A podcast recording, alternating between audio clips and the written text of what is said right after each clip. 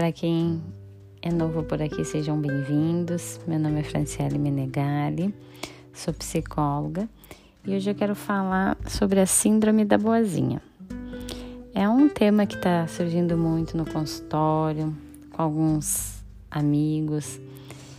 E o que eu quero começar perguntando para vocês, quem já não conviveu ou até mesmo se identificou com pessoas é, aflitas por agradar os outros e agradar os outros às, às custas da sua própria saúde e felicidade.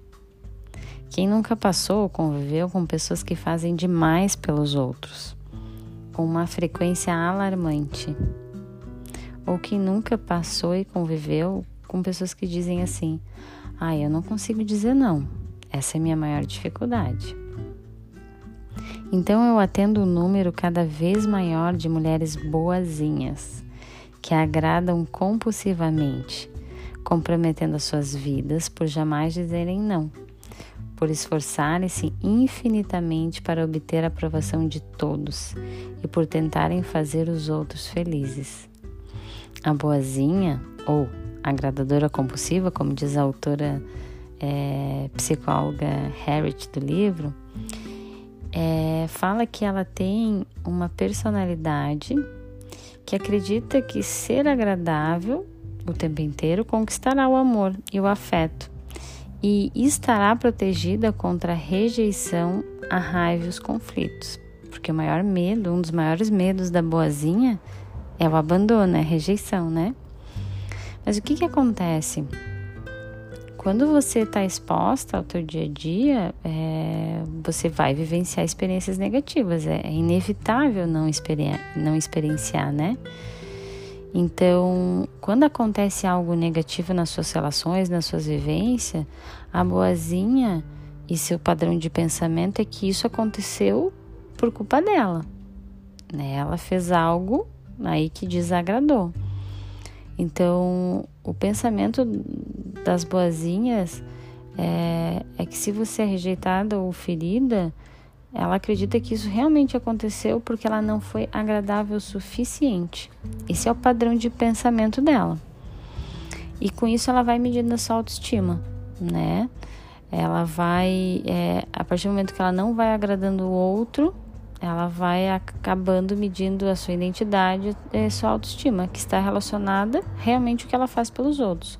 O quanto, é, se ela faz muito, ela acaba se sentindo bem sucedida.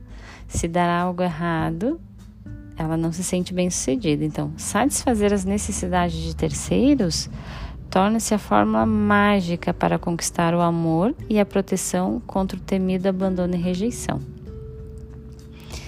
Então, a psicóloga, autora do livro é, Síndrome da Boazinha, Harriet, ela fala sobre três grupos e eu achei isso bem importante.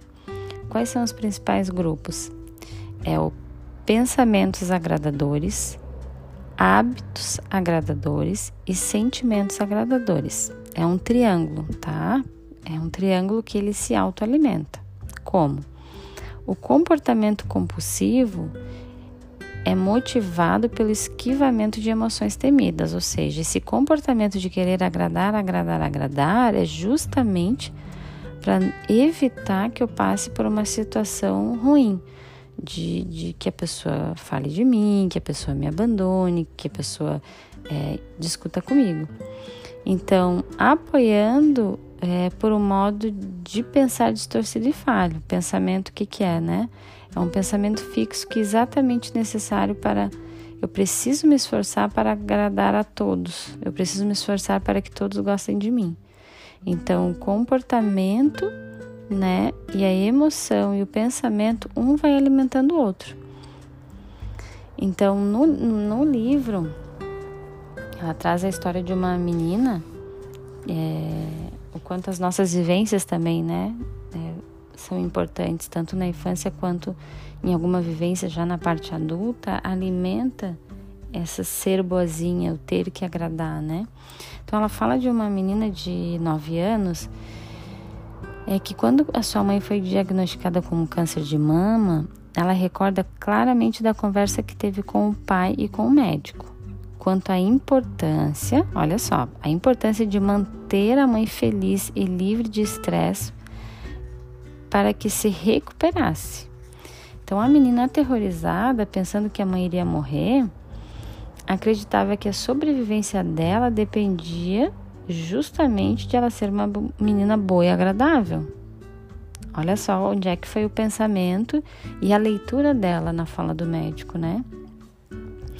Só que algumas semanas antes de, dessa notícia do nódulo dos seios da mãe, a menina foi repreendida severamente pela professora, porque a menina fez uma arte, provocou algo na escola.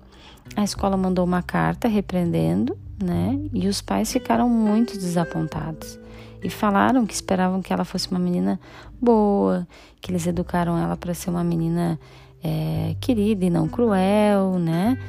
E então a, isso ficou muito na mente dela, né? Que, olha só, em, em sua mente, a jovem ela acreditou que diretamente ela era culpada pela doença da mãe, pelo tanto que o incidente do pátio a perturbou.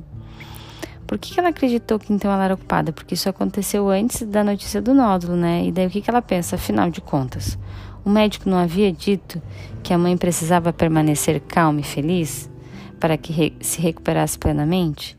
Então, se ela causou esse transtorno, ela causou a doença da mãe. Então, a Caroline uh, raciocinou que se a ausência do estresse poderia ajudar a curar a mãe. Então, tê-la deixado tão nervosa e perturbada deveria ter contribuído inicialmente para deixá-la doente. Então, foi essa leitura que a menina fez. Então, ao longo do tempo ali, né, a mãe doente, ela jurou em suas orações diárias que seria uma boa menina, caso a mãe sobrevivesse. Ela prometeu a si mesma que jamais voltaria a ser perversa e que tão pouco provocaria ninguém, incluindo o irmão mais novo e sua mãe, para que sua mãe não morresse. Então, felizmente, a mãe dela sobreviveu. Mas o que, que aconteceu? A Caroline, na verdade, que acho que é assim que se fala em inglês, tornou-se uma agradadora compulsiva de primeira. Mesmo adulta, ela continuava a acreditar que ao ser agradável poderia evitar as coisas que as coisas ruins acontecessem. Em contrapartida, temia que houvesse consequências graves nas raras ocasiões em que cometia um deslize, dizia algo rude ou que ficava de algum modo irritada com a família ou com os amigos. Quantas vezes a gente, a boazinha mesmo, né, consegue expor um pouquinho da sua raiva, um pouquinho da su, do, de algo que não está deixando ela feliz e logo já rápido ela engole ou se culpa, né? Então, eu acho que essa história vem para para nos dar um exemplo bom é, do quanto as nossas vivências também é importante para que leitura a gente faz, né? Então, apesar do que os outros possam dizer ou fazer, a bondade essencial as proíbe de responder coisas negativas. Então, as pessoas podem fazer muitas coisas para essa boazinha e ela não consegue responder com coisas negativas. Geralmente, as boazinhas não conseguem sequer reconhecer que têm pensamentos ou sentimentos desagradáveis em relação aos outros. Então, para ir finalizando, eu queria trabalhar então essa boazinha, essa agradadora compulsiva, ela paga um preço muito alto por isso. Então, quais alguns deles, né? Por você ser tão boa, as pessoas podem facilmente te manipular ou te explorar explorar a sua disposição, na verdade, né? Manter a fachada de agradabilidade o tempo todo previne que você demonstre raiva e insatisfação, não importa o quanto seja justificada, o quanto isso, mais embaixo eu vou falar, o quanto isso é ruim você ficar sempre em, é, não demonstrando os teus sentimentos, seja ele de raiva, de insatisfação, o quanto é importante demonstrar, né? Evita criticar os outros para não ser criticada, para fugir de confrontos. No fundo, querer agradar é, está num profundo medo de emoções negativas, temores emocionais, medo de rejeições abandono, como eu já falei lá em cima. é, a pessoa agrada para não ser rejeitada, para não é, lidar com essas emoções negativas, né? Agora vamos falar dos relacionamentos em gerais, tanto de casal quanto no trabalho. Quando você não consegue falar o que está deixando, te deixando infeliz, com raiva, nervosa, decepcionada, assim poucas as chances de consertar o que está errado. Já percebeu que essas conversas difíceis de que, ó, oh, não gostei disso, não foi legal assim, a gente evita para não se deparar com essas emoções ruins, né? Então a boazinha também acaba não dando chance para o que está dando errado a pessoa melhorar, ou a situação melhorar, né? Então, evitar conflitos não é uma característica de um relacionamento próspero. Se a gente não conserta, se a gente não dá chance de as pessoas mudarem, isso não vai prosperar, isso não vai à frente. Reconheça as emoções negativas, acolha e aprenda a lidar de forma eficaz com elas. Fora, gente, que esses sentimentos negativos, reprimidos, o que, que pode acontecer?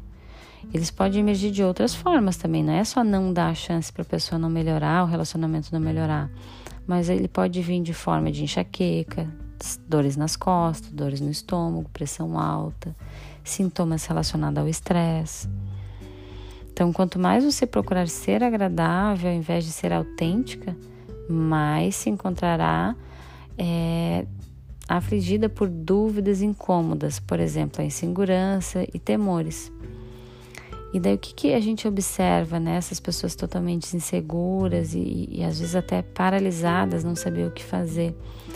Você vai se afastando cada vez mais da sua essência, cada vez mais de quem realmente você é.